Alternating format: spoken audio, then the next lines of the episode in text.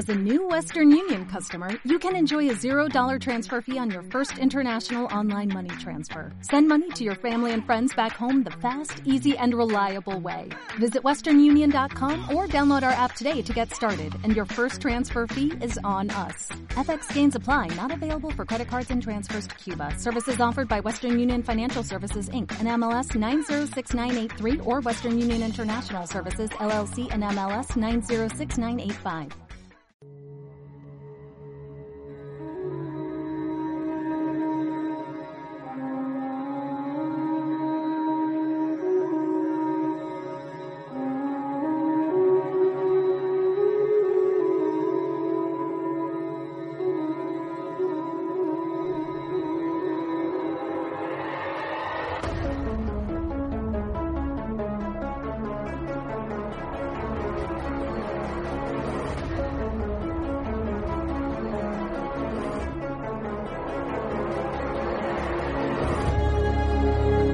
Saberlo todo. Nos da miedo pensar que solo sabemos algo. Pero lo que nos aterra es la certeza de que en realidad no sabemos nada.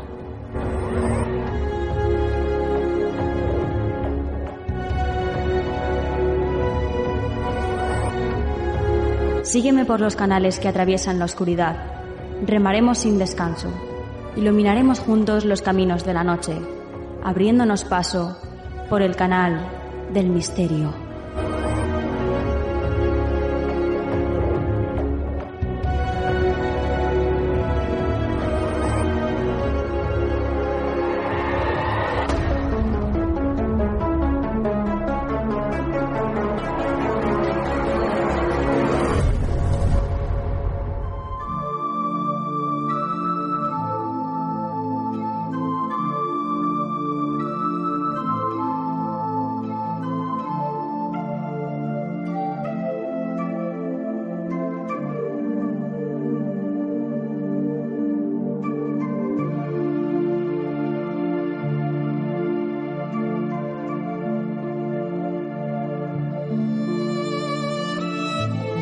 Buenas noches, soy Nuria Mejías y esto es Canal del Misterio. Gracias por estar ahí fieles a la cita como cada semana. En esta ocasión nos traemos un programa de lo más variado, muy muy completito y como es así, pues paso directamente al sumario. Vamos a comenzar el programa hablando del libro titulado Tu Sol Interior. Va a estar con nosotros su escritor para decirnos pues de qué trata y de qué manera podemos descubrir ese sol interior que tenemos cada uno de nosotros. También mm, va a estar con nosotros Yolanda Robles con la sección de la melodía de tu alma. Nuestros compañeros, la doctora Mar Robledo e Joanis Kotsarais con la sección de crónica de sucesos, también van a estar con nosotros. Y por supuesto, nuestras secciones habituales del programa, la actualidad y el consejo de la semana. Como veis, un programa muy, muy, muy, muy completo. Así que, sin más dilación, comenzamos.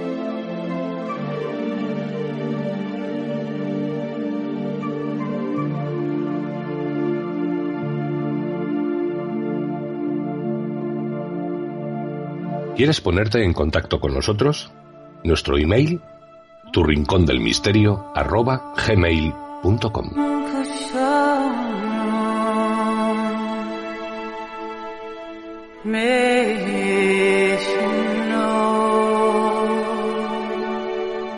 Esta noche está con nosotros Jairo Prieto. Él es el autor de Tu Sol Interior, editado por Odeón, y se define como autodidacta, inconformista y explorador del alma humana. Su lema de vida es No soy nadie, no tengo nada, consciente de que los seres humanos solo nos tenemos a nosotros mismos. Creció sabiendo que nuestro auténtico poder, lo verdaderamente importante y valioso, se halla en nuestro interior, no en la consecución de cosas externas. Y como os comento, esta noche está con nosotros para hablarnos de su libro Tu Sol Interior. Buenas noches, Jairo. Buenas noches, Nuria. Buena hora. Bueno, eh, estoy encantadísima de tenerte aquí en el programa. Tenía muchas ganas de que vinieras a presentarnos tu libro. Y bueno, si te parece, pues abrimos las páginas del mismo y empezamos a descubrirlo juntos. ¿Qué te parece?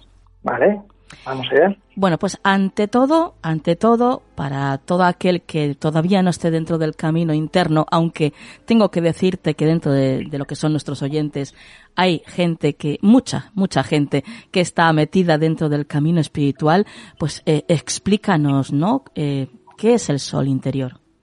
Bueno, tu sol interior es tu esencia, tu centro, lo que es realmente. Jairo, eh, ¿todos tenemos este sol interior? Eh, claro, a ver, eh, todos disponemos de esa luz interna, todos venimos con esa luz eh, que está en todos nosotros, claro. Entonces, eh, es algo que ya viene de serie en el ser humano y que uno no puede hacer nada por... No es un extra que se le pueda añadir a la vida, es algo que ya viene de serie en todo el ser humano. y, y, conectar con esa luz, con tu esencia, eh, es descubrir la felicidad, el amor, eh, la verdadera seguridad, eh, la trascendencia, es elevarte a un plano de comprensión y de y una visión diferente de la existencia. Ahí va yo ahora mismo, al conectarse, porque tú nos hablas de que tenemos que conectarnos y, y, saber sobre todo si estamos conectados o desconectados de este sol interior. ¿Cómo se puede saber eso, Jairo? Bueno, muy fácil. Eh, hay una medida, hay una regla para saber si uno está conectado o no, y es simplemente tú eres feliz. Que cada uno de nosotros debe preguntarse, ¿eres realmente feliz? Porque no solo se trata de conseguir muchas cosas en el exterior, ¿no? Tener un buen trabajo, ganar eh, un buen dinero, un sueldo estable, eh, tener una familia o una pareja o tener una seguridad material, sino yo conozco gente que tiene todo eso y sin embargo es tremendamente infeliz. Sí. Y eso es porque le falta algo, ¿no? Le falta, no han descubierto eh, esa esencia de la que hablo, ¿no? Ese centro, ese ese sol interior que, está siempre brillando dentro de nosotros. Entonces, cuando tú descubres ese sol interior, pues tu vida adquiere otro significado. Jairo, em, hay tanta gente que, que es infeliz porque nos programan desde pequeñitos para ser infelices. Bueno, no sé si nos programan tanto, si realmente es una programación, ¿no? Eh, que el objetivo es una conspiración mundial, ¿no? Para que seamos infelices. Hombre, lo que está claro es que cuando una persona es feliz, eh, brilla al máximo de sus capacidades, es inteligente, es creativa, piensa, es autónoma, ¿no? Tiene autónoma espiritualmente, entonces es inteligente y una persona inteligente lógicamente puede ser peligrosa para ese sistema, ¿no? Para esa matrix que nos quiera a todos como con una mente plana, ¿no? Un poco así como planos, ¿no? Entonces, eh, claro, la, nos programan de pequeños para encajar, sí. para, para nos cortan a todos con el mismo patrón, eh, nos vuelven nuestras cabezas cuadriculadas y entonces eh, nos dan un guion de vida y, tenemos que vivir en función de ese guion y cuando te sales de ese guion, pues te sales de la manada o te sales de lo políticamente correcto o, de lo espiritualmente correcto. O, entonces sí, eh, en ese sentido sí que hay una programación, ¿no? Sí. Y sí que tendrían que cambiar mucho las instituciones y el sistema como está montado, la educación, eh, porque lo, de la forma que está montado no, son la educación ahora mismo son fábricas de de repetición, o sea, de repetición, o sea, no, no, alientan a la creatividad, no alientan a ser diferentes, sino a hacer todos lo mismo, a vestir igual, a hacer lo mismo. Sí. Y al final se vuelve todo muy plano, muy gris, ¿no?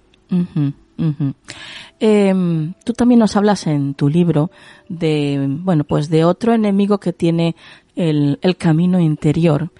Eh, bueno, pues otro enemigo que, que te saca hacia afuera como es el mundo virtual, eh, ese, esa vida irreal, eh, que parece que nos está apartando cada vez más de ese camino mucho más real que es el hacia nosotros mismos, ¿no? Eh, sí, claro, me imagino que te refieres a Internet, a... Sí, al mundo virtual. Hmm. Mm, Yo no estoy contra, contra las redes sociales o contra Internet. Al contrario, pienso que puede ser una buena herramienta que te puede ayudar. Para transmitir tus ideas o para eh, ver información que no te dan por otros alternativa que no te dan por otros medios de información convencionales. Eh, cualquiera hoy en día puede ir a páginas de internet o a donde va a haber información que no que verá que no, no se pone en- no se no se proyecta en, en los medios de información convencionales no Sí, pero bueno, el punto de inflexión está a pasar del, del uso al abuso, ¿no? Claro, la- ahí está la otra parte oscura de las redes sociales, Claro. de Internet. Todo tiene un lado oscuro, entonces cuando nos obsesionamos con algo, entonces eh, entramos en una adicción. Y esta adicción, digamos que hay una adicción generalizada hoy en día, solo hace falta que mires a tu alrededor para ver que como la gente está pegada a la pantalla del móvil, a Internet, eh, y digamos que estamos como un niño nuevo con sus zapatos, un niño con sus zapatos nuevos, ¿no? Estamos como hemos cambiado como la vemos la vida a través del móvil, no a través de nuestros ojos. Sí. Y bueno, seguimos hablando de, de tu libro, Tu Sol Interior, editado por Odeón, Jairo, y, y bueno, nos hablas en este libro de la burbuja. ¿Qué es? ¿Qué es la burbuja y cómo salimos de ella? Bueno, yo le llamo la burbuja, eh, otros eh, referido al ego. Enrique Corbera lo llama el tonto del culo. O sea, sí, tiene muchos nombres, ¿no? El ego. Entonces, eh, yo lo quise llamar así porque en realidad eh, el ego es como una burbuja que te aísla del exterior. Entonces le puse ese nombre por eso. Eh, pero no es ni más ni menos que el ego. Ajá. ¿Y cómo se sale del ego? ¿Cómo, cómo eh, hacemos para no caer en su trampa, no? Eh, todos tenemos ego, todos, Eh, incluso Jesús, Buda, ah, incluso los maestros eh, iluminados que ha habido en todos los tiempos, ellos también tenían ego. La única diferencia es que ellos eran conscientes de que tenían ego. La gente que está dormida o que no es consciente no se da cuenta que es dominado o mm, llevado constantemente por su ego. Quien domina su vida es su ego, ¿no? O mejor dicho, está identificado con su ego, ¿no? Sí. Una persona que empieza a despertar, una persona que, que empieza a descubrir esa luz interior, ese sol interno, empieza a darse cuenta que es algo más que un ego, que no solo es un ego, un personaje falso que se ha creado o que nos han creado, como decías antes en el colegio, ¿no? Entonces, poco a poco, cuando empieza a descubrir quién es realmente esa luz interior, empieza a desidentificarse del ego. Entonces, su punto de atención, su energía, su centro, ya no está en el ego, en esa burbuja, en el tonto del culo, sino que está en algo superior, en su yo superior. Entonces, em, cuando tu identificación está puesta en la presencia, cuando vives desde ahí, todo adquiere un significado diferente. Conectas con una seguridad, con una paz, con una claridad que no tiene nada que ver con eh, la seguridad que busca el ego, que es una seguridad externa, que es una seguridad de tenerlo todo controlado en el mundo, en las formas, pero la seguridad de lo que de la que yo hablo en el libro, en tu sol interior, eh, es una seguridad eh, que viene de dentro. Es una seguridad que te enseña que tu centro, tu pilar está en ti Sí. y, y cuando ese centro eh, tienes puesta tu presencia, en tu atención en ese centro, ya no le exiges al mundo que se hacen a tus deseos ni a tus expectativas, porque has descubierto la verdadera fuente de la cual manan la verdadera alegría, paz y seguridad. Y de hecho nosotros somos nuestros maestros, ¿no? Claro, eso es lo que yo intento transmitir siempre con mis escritos y con mi libro, ¿no? Que, que tú eres tu maestro, que nadie ni nada puede enseñarte a llegar ahí, a lo que tú eres realmente, a ese centro, a lo más sagrado de ti. Los libros, los maestros, los cursillos espirituales, mm, toda la información que, que uno recoge para, para llegar ahí, todo eso no son más que letreros luminosos, señales indicadoras que te indican cuál es el camino, pero no pueden llevarte hasta ahí. Son simplemente indicaciones de cómo llegar.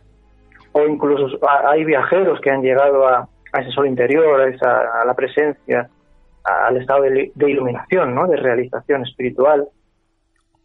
Pero incluso aunque tú estés al lado de una persona realizada, no vas a realizarte, porque eso es algo que tiene que ver contigo, con, con descubrirlo por ti mismo, con hacer ese viaje, esa exploración por ti mismo. Nadie puede decirte cuándo, cómo, porque eh, es una investigación personal. Entonces es algo muy muy personal, pero a la vez universal. Sí. Es, es paradójico, pero es así. Es algo personal, pero a la vez universal. Puede ser todo. Somos todo, pero también somos eh, lo personal. Y ahí es donde mucha gente encuentra trabas, porque crea confusión eh, cuando hablamos de estos temas, porque hay como una especie de dualidad aparente, pero eh, en el fondo todo es una unicidad. También nos hablas en tu libro de la autosanación y del poder eh, para poder curarnos a nosotros mismos. Cuéntanos, ¿esto también se hace a través del sol interior? Claro, porque así como surge la felicidad del interior, también surge la sanación del interior. O sea, hay personas que se pueden pasar años o consultando cientos de terapeutas, mm, de terapias, probando todo tipo de terapias y, al final, eh, pero están desconectadas de sí mismos, de sus verdaderas emociones, de, lo que hay realmente dentro de ellas. Entonces, mm, yo lo que hablo aquí es de que realmente conectes con tus emociones, eh, con tus verdaderas emociones, eh, veas lo que hay en tu interior, sin filtros, sin, sin filtros del exterior, sin eh, opiniones de segunda mano, sin, o sea, ir directamente a lo que es y, verlo eh, sin, sin, filtros, ¿no?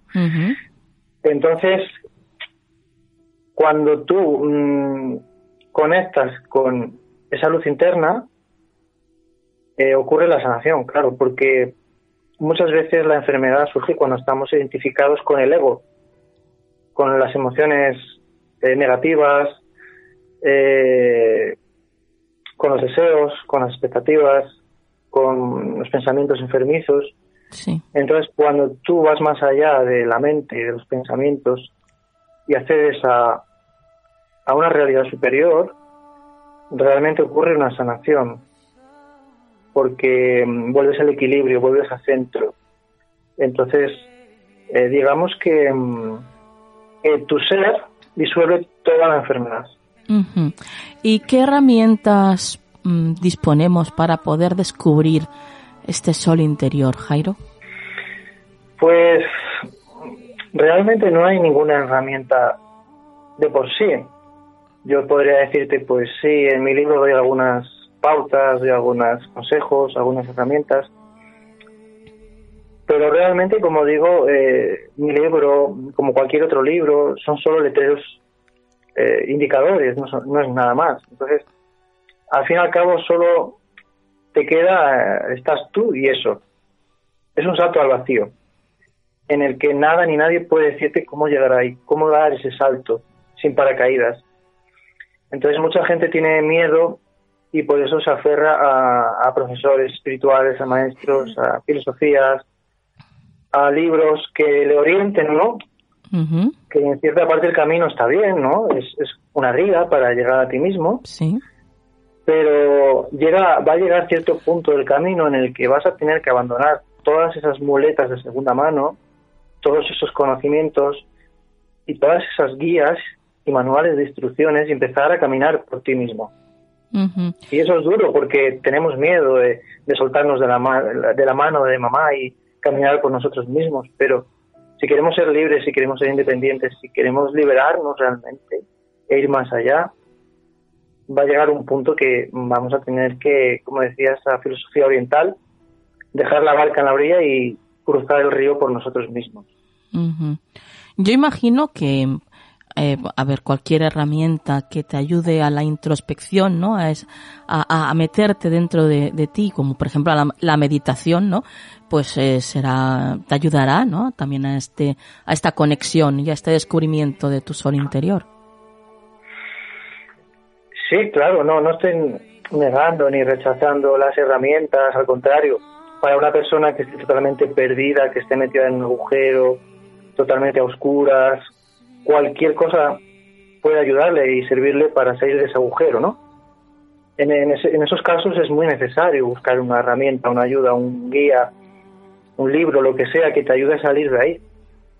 Entonces, em, yo hablo más para aquella gente que, que ya ha salido de ahí y que está buscando realizarse, ¿no? Plenamente. Entonces, ahí va a llegar un punto del camino, como digo, en el que vas a tener que abandonar todos los conocimientos de segunda mano, todo lo que te han enseñado a nivel espiritual incluso, porque no dejan de ser conceptos. En el mundo de la espiritualidad nos han enseñado también muchos conceptos, que esto es así, esto es bueno, esto es malo.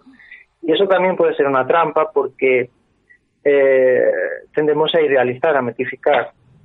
Y muchas veces no vemos las cosas como son realmente.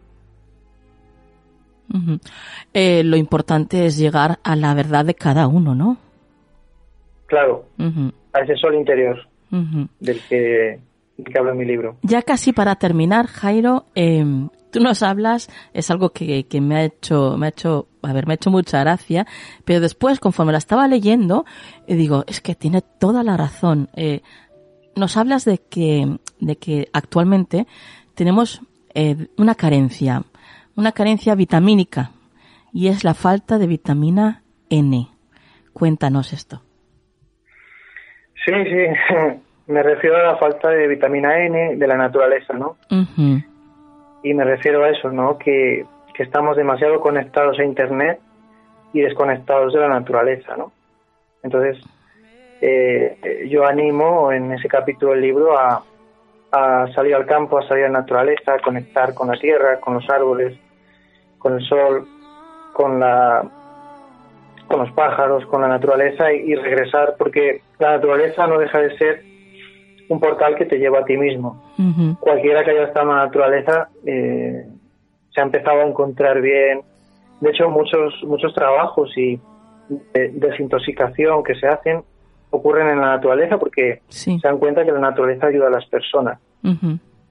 Eh, entonces, eh, yo hablo de esto, ¿no? Y también hablo pues de, de todas las eh, las obsesiones y eh, Buda decía, decía que, el deseo era la, raíz del sufrimiento.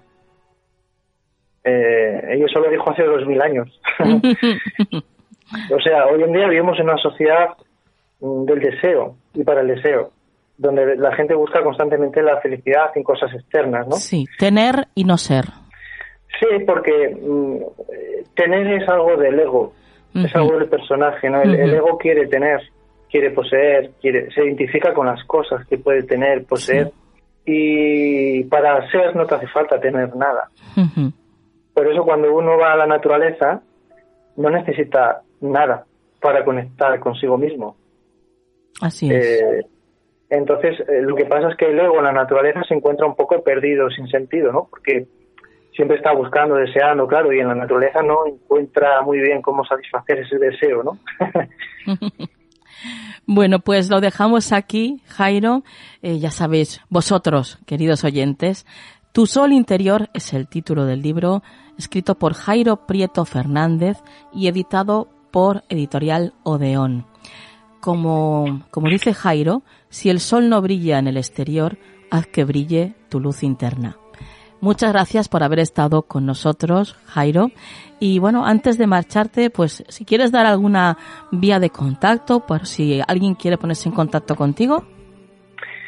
Pues eh, pueden hacerlo a través de mi página de Facebook, Jairo P. Fernández Escritor.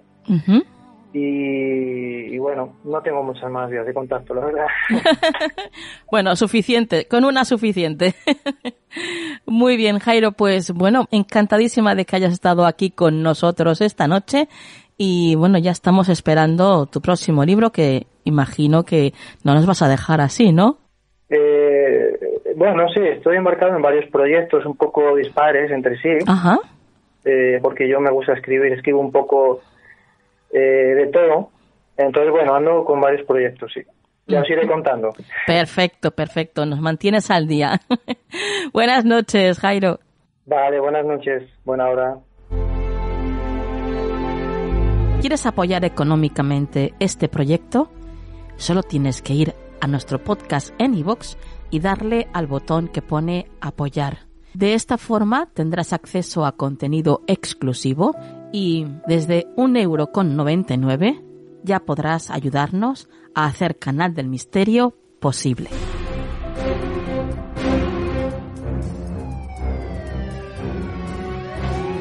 Crónica de sucesos con la doctora Mar Robledo e Ioannis Koutsurais.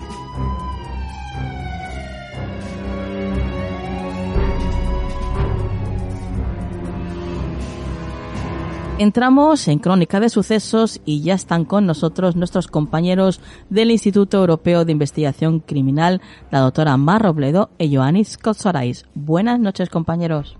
Hola, ¿qué tal? Buenas noches. Muy buenas noches. En esta ocasión estáis eh, con nosotros porque hay novedades referentes al chicle. Pero si os parece bien, antes de pasar a estas novedades, vamos a recordarles un poquito a los oyentes quién es este individuo y cuál es su condena. Bueno, pues como tú bien dices, individuo, porque para mí no es persona, No, no. eh, este, es- esta- este, este individuo es el que está condenado por la muerte, el secuestro, muerte de, y muerte y ocultación del cuerpo de, de Diana Kerr. Que, bueno, pues eh, según la condena, pues eh, aquella noche que Diana desapareció, la misma noche, pues la agredió sexualmente, la secuestró, la agredió sexualmente, la dio muerte y ocultó su cuerpo en un pozo durante más de 500 días. Este es el individuo del que hablamos, eh, fue condenado eh, a prisión permanente revisable, como yo creo, y en mi opinión, que no podía ser de otra manera. Y, y bueno, pues efectivamente, pues ahora hay novedades. Y las novedades son el recurso que sus abogados han presentado ante el Tribunal Supremo solicitando que se anule el juicio. Sí. Y, y bueno, ¿y en qué se basa este recurso, Omar? Pues mira, este recurso se basa en que eh, alegan que no ha habido unas garantías procesales para, para este sujeto, porque eh, lo que ha hecho el juicio es venir a confirmar la condena social que ya tenía. Eh, obviamente, yo creo que socialmente, como, como no iba a estar condenado Claro. cuando él mismo había llegado, había llevado a la Guardia Civil a donde estaba el cuerpo de Diana. Quiero decir, Sí. es, un, es un asesino confeso, no olvidemos esto, que, que es confeso porque él les llevó donde estaba el cuerpo de Diana después de más de 500 días Sí. y explicó cómo había tirado el cuerpo a, a ese pozo. Eh, los forenses determinaron claramente que no había sido una muerte ni mucho menos accidental y que habían encontrado pruebas de que hubiese habido una agresión sexual y además el perfil de este individuo a todos nos dice que agredió sexualmente a, a Diana porque eh, quiero que recordemos todos en este momento, si te parece Nuria, las palabras de Juan Carlos Kerr que siempre ha comentado algo, ha dicho algo muy duro para un padre, ¿eh? muy duro. Es decir, este individuo no se llevó a mi hija para llevarla a misa, se la llevó para agredirla sexualmente. Sí. Entonces, bueno, Sí. pues eh, otra de las cosas que alegan en ese recurso precisamente es que eh, la Fiscalía tampoco ha hecho bien su trabajo porque, eh, porque bueno, pues eh, han dado por cierta esa agresión sexual de la que no había pruebas. Bueno, eh, los forenses determinaron que sí había indicios de esa agresión sexual, entonces, o al menos de un intento de agresión sexual. Por lo tanto, bueno, pues eh, en eso se basa el recurso y piden la nulidad del juicio, que se repita y por supuesto que se anule la condena. Incluso he oído que la letrada decía que, que habían pruebas falsas eh, que, lo, que lo incriminaban, ¿no? Sí, eh, ha dicho una serie de cosas que yo, lo primero que me hace preguntarme, yo entiendo que todo individuo tiene derecho a una defensa justa y el abogado tiene que hacer su trabajo, pero yo imagino que esta señora no tiene hijas. ¿eh? No tiene hijas, ni, ni ella debe tener ningún miedo de encontrarse con este señor por la calle eh, un día cuando regrese a su casa de trabajar. Sí, Porque yo creo que sería lo que todas tememos, todas las mujeres tememos, eh, para nosotras y para nuestras hijas. sí. Porque no estamos hablando de un sujeto que ha hecho esto en una sola vez esporádicamente, sino que en toda su vida ya ha habido casos en los que en los que bueno pues eh, de hecho fue detenido recordemos intentando meter a una chica en un maletero de un coche sí. haciendo exactamente lo mismo que hizo con Diana. Y no recordemos que su cuñada o sea, recordemos pero no olvidemos que su cuñada hermana de su mujer hermana de su mujer eh, le ha acusado de haberla violado. Y e- esas son de esas cosas efectivamente que dice el fiscal que esto se ha dado por hecho cuando no había sido juzgado. Bueno pero es que eh, lo dice la hermana de su mujer y yo personalmente me la creo Sí. También hay indicios que, que bueno, pues no, no se han podido hacer demostrar al 100%, Ujú. pero la brida que apareció en el fondo de- del pozo, bueno, pues esa brida eh, presuntamente estuvo en el cuello de, Diana y, cree, se cree que, fue el, bueno, pues el, arma homicida. Que, bueno, pues eh, una asfixia por, por una brida es, bastante... Y no es algo accidental. Eh, yo, vamos, que este sujeto es obvio lo que, lo que ha hecho. Entonces yo, esta, este recurso de, de los abogados bueno, pues que yo, como digo, entiendo que tienen que defender a su cliente, pero pero bueno, tiene que haber unos límites, ¿no? Y yo creo que los, han superado, ¿no? ¿Creéis, compañeros, que será admitido el recurso? Pues yo creo que no, yo creo que no. Yo creo que este recurso no, no va a ser admitido, que ni siquiera va a haber vista. Eh, y, además confío en ello y que este individuo pues tenga una prisión lo que merece, que es una prisión permanente revisable, para que no vuelva a hacer pues lo que ya ha hecho en más de una ocasión y lo que seguía intentando hacer eh, después de, de hacérselo a Diana que fue con esta chica de Boido la que intentó meter en el maletero. Porque mira, yo siempre digo una cosa, eh, si no se ha podido demostrar una agresión sexual en el cuerpo de Diana, es porque después de 500 y pico días en un pozo eh, era muy difícil por el estado en el que se encontraba su cuerpo. Y la ocultación de un cadáver nunca puede ser un beneficio para el asesino porque mm, las determinadas cosas ya se hayan borrado del cuerpo, es decir, no se puedan determinar. Nunca puede ser un beneficio para el asesino, al contrario. Entonces, bueno, yo creo que está, tenemos una justicia además muy, muy garantista en este aspecto. ¿eh? Siempre ante la duda, a favor del reo. Y, bueno, yo creo que en este caso, pues es que es tan, tan obvio que obviamente socialmente estaba condenado y obviamente pues eh, judicialmente se le ha condenado. Pues yo creo que esto no va a ir a ningún lado. Y espero que no vaya a ningún lado, obviamente. Estoy totalmente de acuerdo. Eh, también hay novedades referente, por lo visto, a la investigación del asesinato, bueno, de asesinato y desaparición de Marta del, Castillo. Por lo visto, su padre eh, ha hecho declaraciones diciendo que saben con claridad cómo murió, ¿no?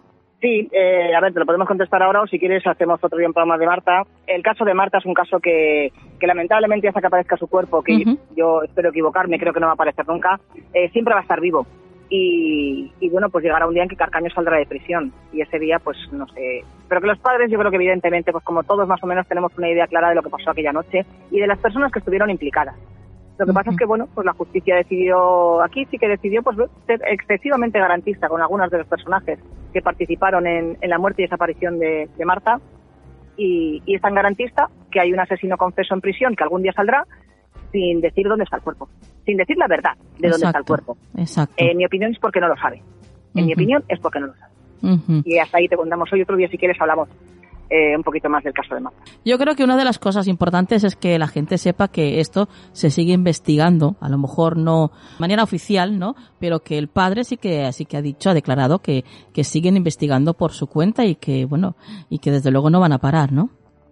Hombre, recordemos también, perdona, eh, la búsqueda que hicieron en el, río con, bueno, pues con un periodista amigo, eh, bueno, pues que, que, fueron mm, al límite, me refiero, o sea, que, que esa familia no va a parar, mm, yo creo que, en la vida hasta que no, no encuentren a, Marta. Pero que es que alguien puede pensar que unos padres eh, en algún momento dejen de buscar a su hija o desaparecido o el cuerpo de su hijo. O sea, es que eh, es, impensable que unos padres puedan hacer eso. Podemos pensar que los padres de Jeremy Vargas dejarán de buscar a su hijo. Podemos pensar que los padres de, de, de Malén Ortiz eh, dejarán de buscar a su hija. Nunca jamás. Unos padres, yo creo que la desaparición de un hijo es lo peor que te puede ocurrir, más allá incluso que su muerte. Porque con su muerte sabes que, ya no está. Y en el caso de los padres de Marta, doblemente castigo. O sea, saben que está muerta y no saben dónde está su cuerpo. Yo creo que el mayor castigo que puede tener eh, una persona es este. Desde luego. Eso sí que es una condena. Totalmente. Y además, como dice, hay una cosa que dice también, es que me, siempre me refiero a las, palabras de Juan Carlos Kerr porque me parece de una sensatez eh, pues, sorprendente, ¿no? Sorprendente dadas sus circunstancias. Y es eh, que su pena sí es perpetua. Su pena es perpetua. Sí, sí, sí, desde luego. Desde luego.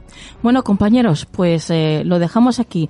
Eh, no obstante, como hemos comentado, pues hablaremos otro día en profundidad de, de todo lo que va a acontecer pues, alrededor de, de, bueno, de la desaparición y pues, asesinato de, de Marta del Castillo.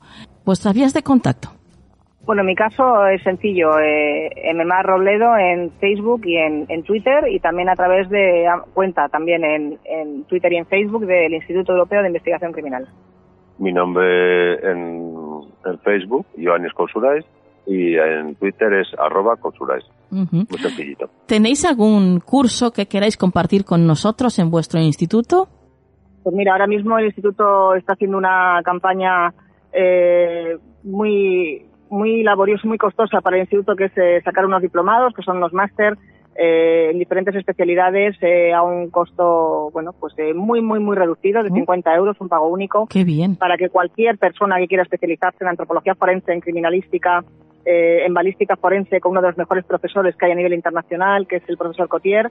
Eh, bueno, pues eh, para que todo el mundo se haga una idea, este, este señor ha sido el director de criminalística de Argentina, de la Policía Nacional de Argentina durante más de 30 años, a pie de calle, siempre trabajando en balística forense, en reconstrucción de hechos, participó en el caso Nisman. Ujú. Y, y bueno, pues eh, quien quiera aprender de balística forense no va a tener un, alguien mejor con quien hacerlo. No y, una y- nadie. y- y una oportunidad de, de, bueno pues del, del esfuerzo que está haciendo el instituto. Así es, Desde y aprovechar este esfuerzo que hace el instituto a, a ese bajo precio que prácticamente ni se cubren costes. Pero bueno, eh, pretendemos sobre todo dar una, una docencia de, de calidad, que, bueno. que es importante. Qué bien. Y, y bueno, pues y ahí es estamos. online. Y totalmente online, exacto. Qué bien, qué bien. Jol, menuda oportunidad, compañeros. Bueno, pues eh, nada, lo dejamos aquí, compañeros. Lo dicho, dentro de poquito volvemos a, a escucharnos y nada, que siempre es un placer estar con vosotros. Lo mismo decimos. Igualmente, Nuria, igualmente y buenas noches a todos. Un beso. Buenas noches.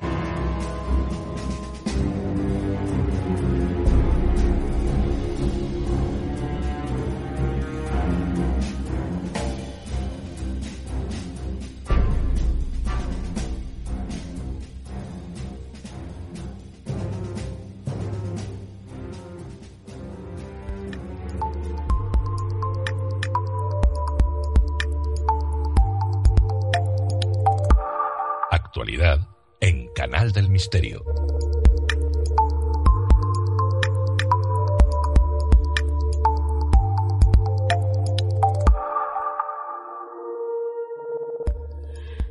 Pues ya llegamos a la actualidad y ya está con nosotros María Toro. Buenas noches, María. Buenas noches, Nuria. Comenzamos eh, con el siguiente titular. Un husky se transforma en el ángel de la guarda de su dueña. Así es, Nuria. Stephanie Herfel es dueña de este husky siberiano llamado Sierra y comparten una historia muy particular. Eh, desde 2013 que a Stephanie le diagnostican un tumor benigno en los ovarios.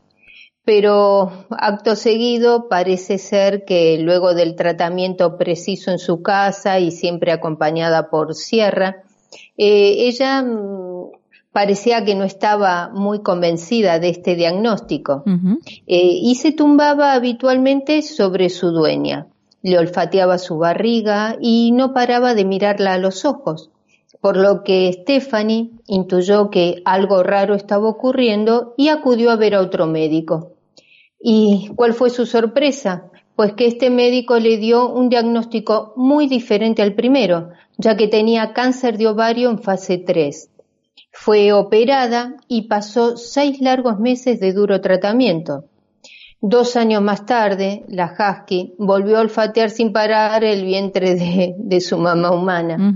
Y esta vez, Stephanie se dio cuenta a la primera lo que pasaba y sin perder un minuto volvió a acudir al médico, por lo que lamentablemente eh, había regresado su problema y tuvo que volver al tratamiento.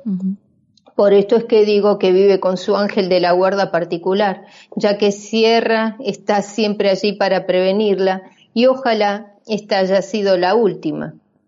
Pero, ¿cómo lo hizo Sierra? Os preguntaréis. Pues bien, un estudio publicado recientemente por Experimental Biology subraya que el olfato de un perro es 10.000 veces más potente que el de un ser humano. Y esta condición le permite detectar cosas que a la nariz humana se le escapan. Por ejemplo, para este estudio, cuatro perros de raza Beagle realizaron un test para saber hasta qué punto son capaces de diferenciar una muestra de sangre normal de otra de un paciente con cáncer. Los resultados han demostrado que el 97% de los perros son capaces de distinguir la sangre de un paciente enfermo.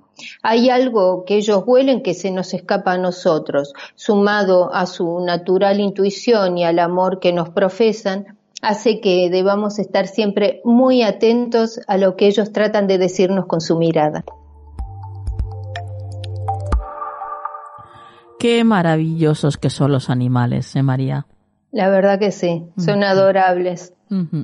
Sacan lo mejor de nosotros y además, pues como hemos visto esta noche, es impresionante en todo lo que nos ayudan. Vamos por la segunda noticia que nos traes esta noche y el titular dice así, reconstruyen la voz de una antigua momia egipcia. Sí, Nuria, el Museo de la ciudad inglesa de Leeds conserva desde 1823 la momia de Nesiamón, un antiguo sacerdote egipcio que vivió hace unos 3.000 años y que desempeñó sus funciones religiosas en el templo de Amón, en Karnak, durante el reinado de Ramsés XI. Ella ha sido estudiada en profundidad y se sabe que el sacerdote medía un metro setenta, que sufrió artritis, que tuvo problemas de visión resultado de la diabetes que padeció y periodontitis.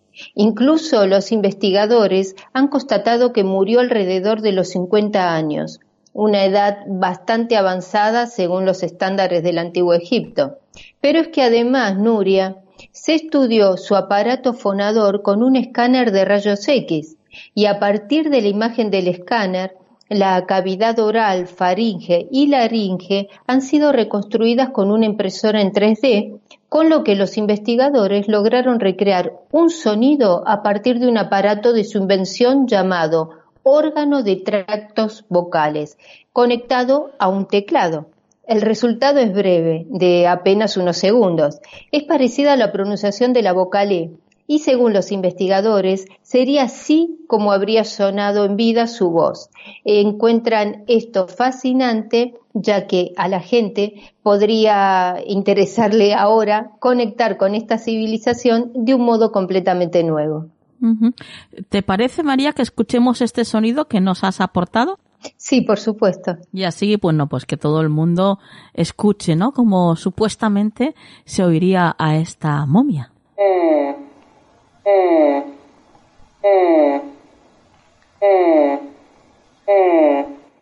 bueno, la verdad es que el sonido es un poco, eh, un poco psicofónico, incluso diría yo. Casi que me recuerda a ET. pues sí, también. vaya, vaya, qué increíble. La verdad es que cantidad de misterios que hay todavía por descubrir. Qué bien, qué bien, María.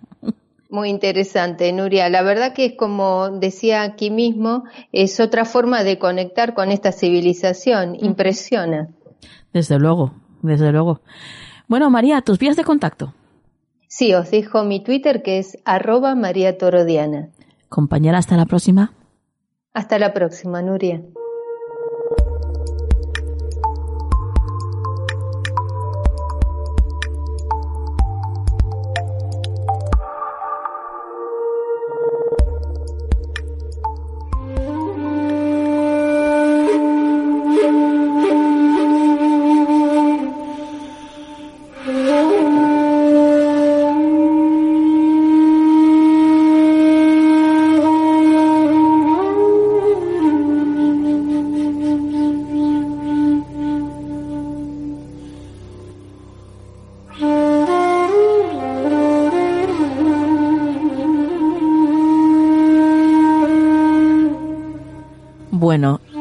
Envueltos en esta maravillosa melodía, pues estamos en compañía de Yolanda Robles.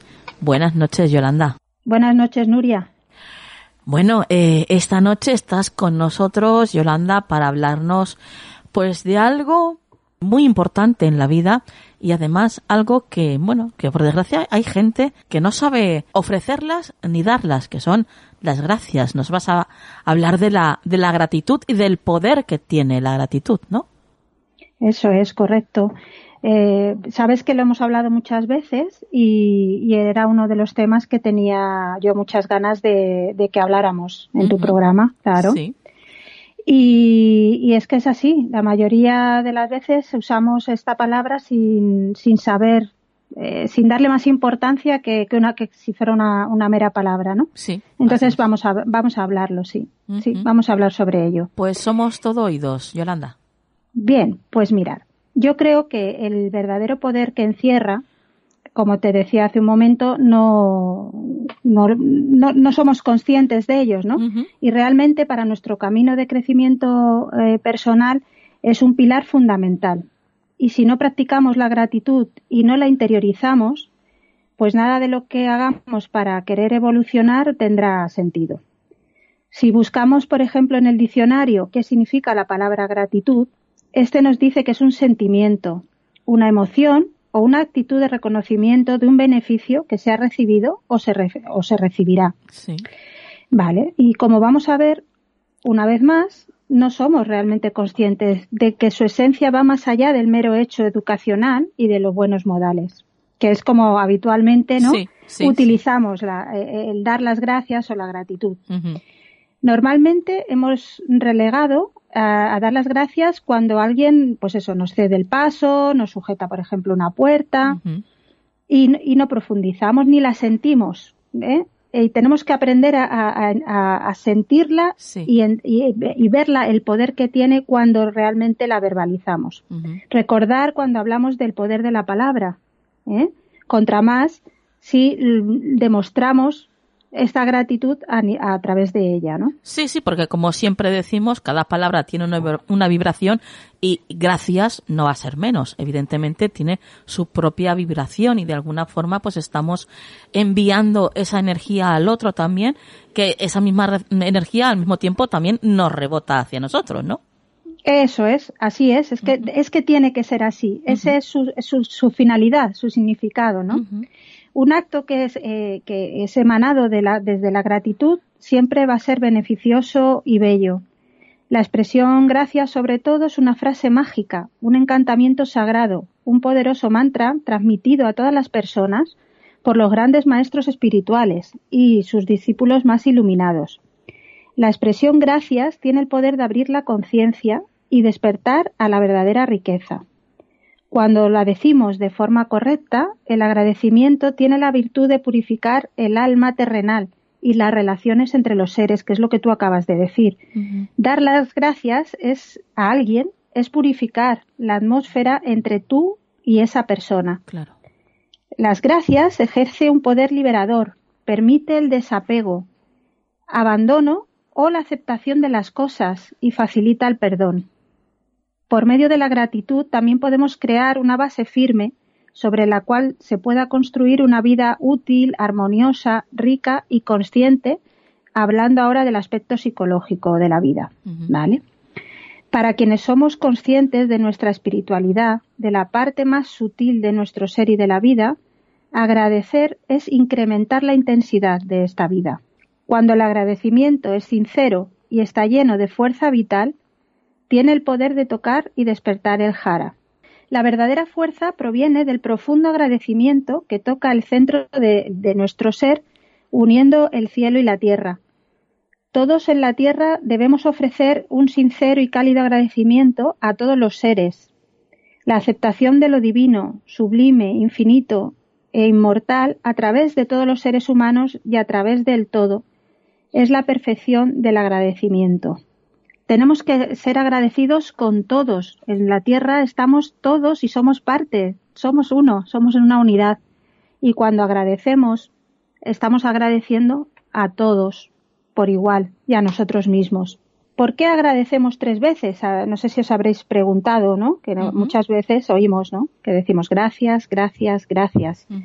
Eh, bueno, pues porque el número tres representa algo que se ve como un todo, por ejemplo, en lo holístico, un ser integral es cuerpo, mente y espíritu. En la Biblia, Dios es Padre, Hijo y Espíritu Santo. Las dimensiones del tiempo son tres, pasado, presente y futuro. Los estados del agua, también tres, sólido, líquido y gaseoso. Entonces, cuando decimos, pensamos o escribimos tres veces gracias, lo que estamos haciendo es dar las gracias por lo que soy, Gracias por lo que tengo y gracias por todo lo bueno que ahora fluye hacia mí. Esto es lo que significa dar las gracias tres veces. y, por, y, lo importante, como te digo, es eh, no emitir el sonido sin sentir, sino ser conscientes de cuando estamos dando las gracias, que eso, la finalidad, la tiene para que sea beneficioso y con, bueno, pues como hablábamos, que salga desde nuestro yo más profundo, ¿no? Claro, porque no es ni más ni menos que otro acto de amor, ¿no? El, dar las gracias. Dentro de dar las gracias, pues lo que hay es directamente amor. Exactamente. Es que nosotros somos amor y tenemos que, ser conscientes de eso. Y por lo tanto agradecer. Y, agradecer por todo, hasta por las situaciones que podamos pensar que no son agradables en nuestras vidas, porque todas traen una enseñanza para un crecimiento nuestro. ¿eh? Por, eso, sobre todo, hay que dar las gracias, diría yo. exacto. Porque son las que nos van a hacer evolucionar mucho más y además de una manera pues más eh, rápida, si cabe. Mm, compañera, creo que también querías ponerles unos, unos deberes a los oyentes, ¿no? Por supuesto, por supuesto. ya sabes que a mí me encanta mandar deberes. bueno, bueno. Pues... Y hoy os quiero proponer dos, dos ejercicios para que cada uno elija el que más le resuene o si queréis hacer los dos, pues veréis que son cualquiera de ellos una maravilla, ¿no? Y complementarios. Uno de ellos es eh, un paseo consciente por la naturaleza. Eh, ir, por ejemplo, a un parque y, o al bosque o a la montaña y desde que pisamos ese, ese suelo esa tierra, entrar en contacto con ella agradeciendo a todos los seres que, viven en, ese parque o en esa montaña o en ese bosque, a los elementales, a los árboles, darles las gracias por permitir que paseemos y que disfrutemos de, de su belleza.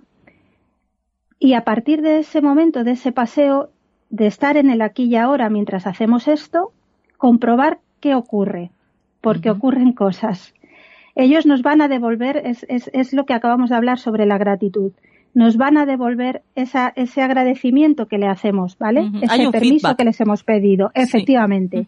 Y realmente es una es la, es la fuerza fehaciente, o sea, es la, la prueba que vamos a, en, la, que más rápido vamos a, recibir contestación a esa gratitud. Vamos a entender perfectamente lo que es la gratitud.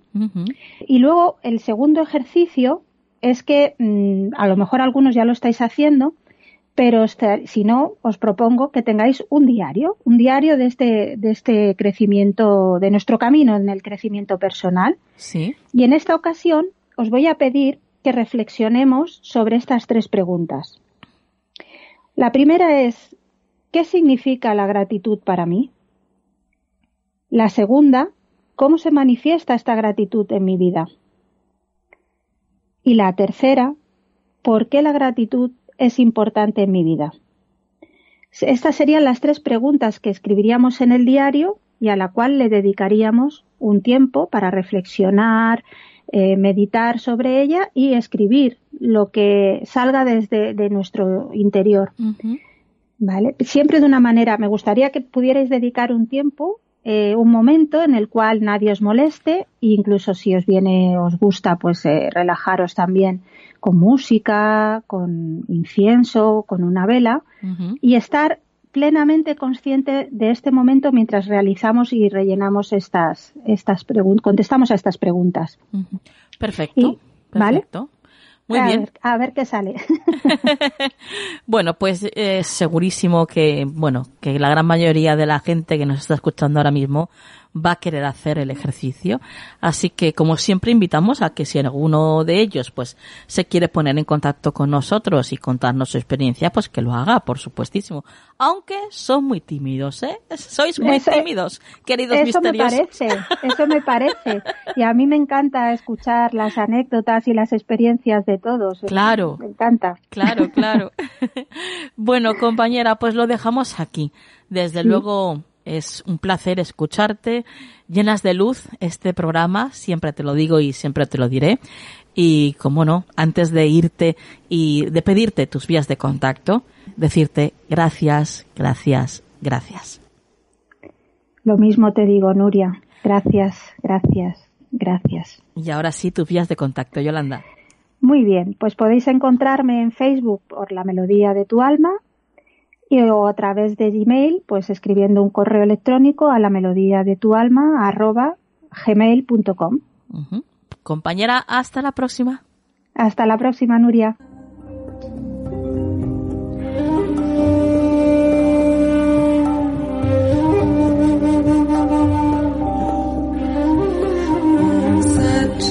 ¿Quieres apoyar económicamente este proyecto?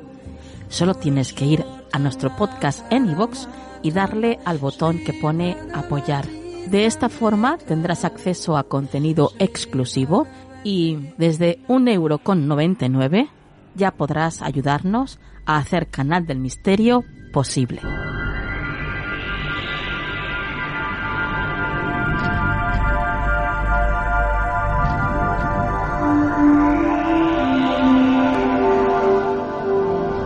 El consejo de la semana en Canal del Misterio.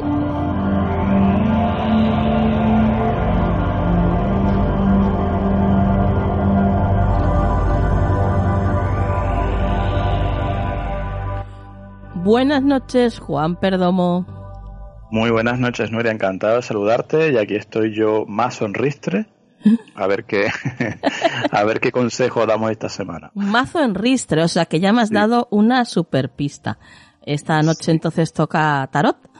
Toca tarot. Hoy tengo yo ganas de tarot. Qué raro, ¿verdad? Que tenga yo ganas de tarot. Ay, ay, ay. Cuando no es fiesta en domingo, que diría mi madre. Ay, bueno, muy sabia, muy sabia tu madre. bueno, pues nada, Juan, vamos a ver qué nos dicen tus cartas para, para la semana que viene.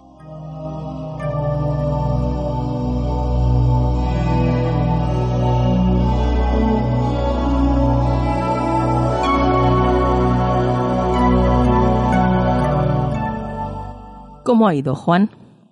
Pues ha ido muy bien, Nuria. Esta semana mmm, vamos a tener que trabajarnos la paciencia. Aquí la carta que, que ha salido es el 7 de oros. Entonces, eh, nos viene a decir que esta semana probablemente nos encontremos con retrasos, las cosas no salgan como queremos o como esperamos, o en el tiempo en, en que esperamos, de la manera en que esperamos. Uh -huh. Sabes que muchas veces uno tiene como sus expectativas o su, su criterio de cómo tiene que ir algo y luego a veces la vida dice, pues mira, no. Uh -huh.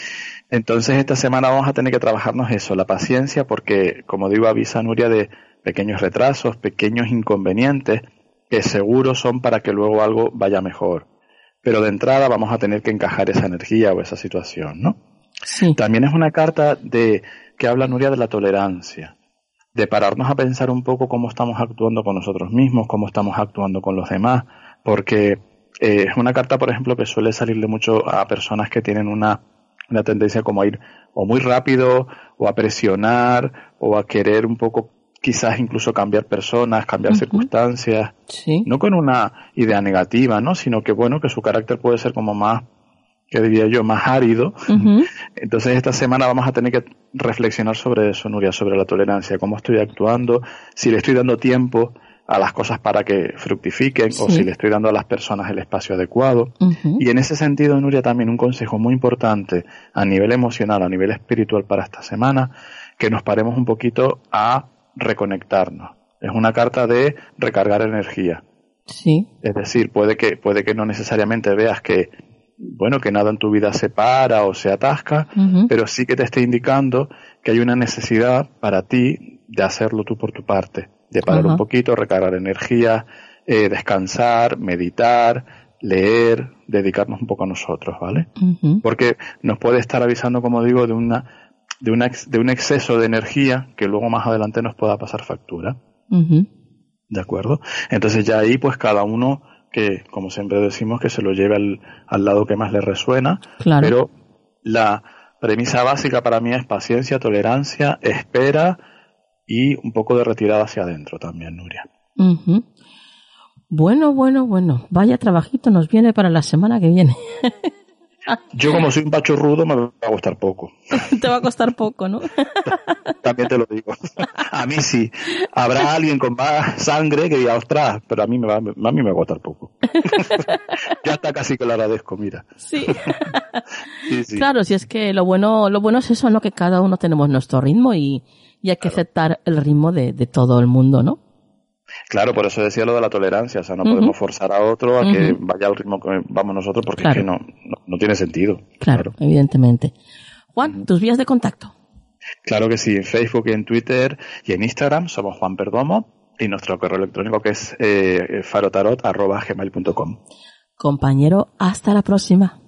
Hasta la próxima semana, Nuria. ¿Quieres ponerte en contacto con nosotros? Nuestro email, tu rincón del misterio, arroba gmail.com.